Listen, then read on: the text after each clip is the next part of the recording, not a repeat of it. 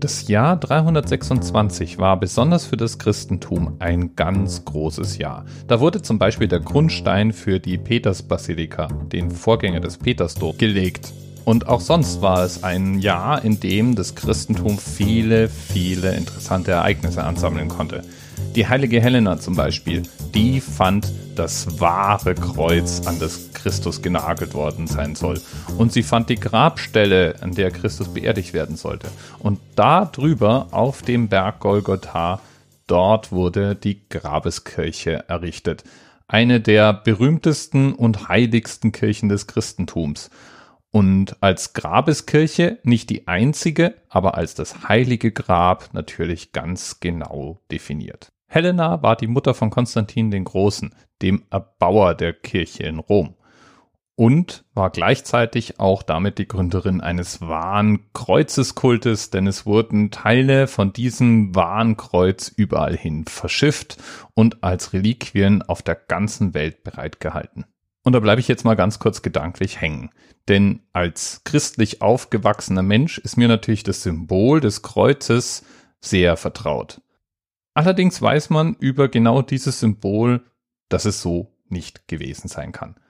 Einmal war es so, dass würde man Menschen durch die Handflächen und die Fußspannenoberseite an Holz nageln und dann da hängen lassen, die Leute einfach schlicht und ergreifend runterfallen würden, weil irgendwann eben Sehnen und Haut und so weiter nachgeben und sie ausreißen würden. Es müssen also Nägel durch die Ellen- und Speichenseite gewesen sein, die die Leute ans Kreuz genagelt haben.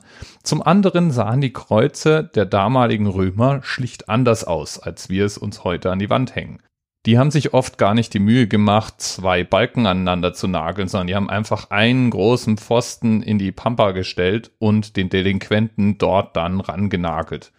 Und eben nicht durch die Hand, sondern eben durch den Arm.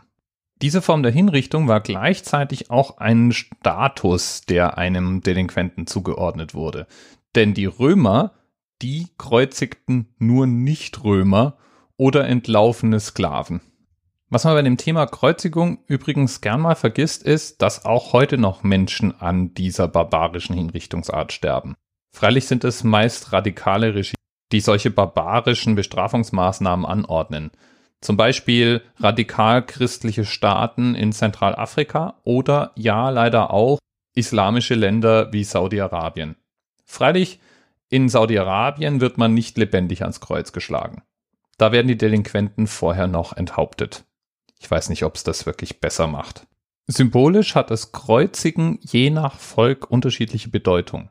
Zum Beispiel im Volk Israel wurde Kreuzigung als Zeichen dafür gesehen, dass der Gekreuzigte nicht zum eigentlichen Volk gehört. Damit war die Kreuzigung Jesu damals sozusagen doppelt interessant, denn einmal drückte Rom damit aus, dass es sich bei Jesu nicht um einen Römer handeln konnte, und gegenüber den Israeliten drückte Rom aus, dass Jesus einen schändlichen Tod verdient hätte.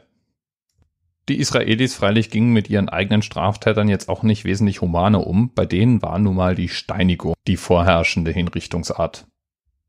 Die war verglichen mit der Kreuzigung allerdings geradezu human. Da reicht ja schon ein großer Stein mit Wucht an den Kopf geworfen, um das Opfer bewusstlos werden zu lassen.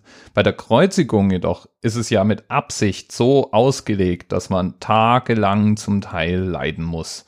Die meisten Opfer starben an Verdurstung oder schlicht und ergreifend an Kreislaufversagen, nicht an der Kreuzigung selbst. Blickt man jedenfalls auf die christliche Leidensgeschichte Jesu, dann wird schnell deutlich, warum es so besonders ist, dass Jesus gerade durch die Kreuzigung gestorben ist. Denn die Kreuzigung war die praktisch schmerzhafteste, grausamste und schändlichste Form, der ein Verurteilter ausgesetzt werden konnte. Manchmal haben die Scharfrichter geradezu kreative Höchstleistungen erreicht, um das Leiden der Verurteilten zu verlängern. Da wurden manchmal kleine Sitzgelegenheiten an den Kreuzen angebracht, damit der Verurteilte sich abstützen konnte und deswegen nicht so schnell erstickte oder ohnmächtig wurde. Da wurden die Verurteilten immer mal wieder mit etwas Wasser am Verdursten gehindert, sodass sich ihr Leiden verlängerte. Oder es wurden, um schmerzhafter zu machen, ihnen die Beine gebrochen, sodass sie sich eben gerade nicht mit den Beinen abstützen konnten. Das gesamte Martyrium war jedenfalls gleichermaßen Strafe für den Verurteilten und für seine Angehörigen und sollte in erster Linie davor abschrecken, es ihm nachzutun. Und das ist natürlich auch der Hauptgrund, warum in manchen Ländern ein Medienspektakel rund um Hinrichtungen durchgeführt wird. Saudi-Arabien hängt schließlich enthauptete Menschen nicht an einem Pfahl auf, um einen symbolischen Kreuzigungsgang nachzubilden, sondern damit möglichst viele sehen, was mit den Verurteilten passiert. Im Fall von Jesus ging der Schuss allerdings gründlich nach hinten los.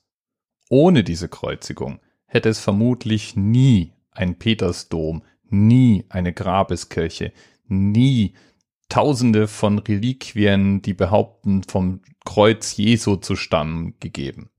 Und wenn im Petersdom rund 20.000 Menschen zusammenkommen, um zu beten, die Messe zu feiern und sich gegenseitig zu versichern, dass christliche Werte am Leben sind, dann muss man wohl anerkennen, dass die Kreuzigung Jesu die wohl folgenreichste Hinrichtung der Menschheitsgeschichte gewesen ist.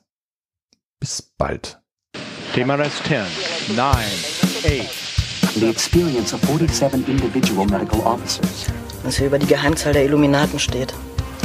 Und die 23. Und die 5. Wieso die 5? Die 5 ist die Quersumme von der 23.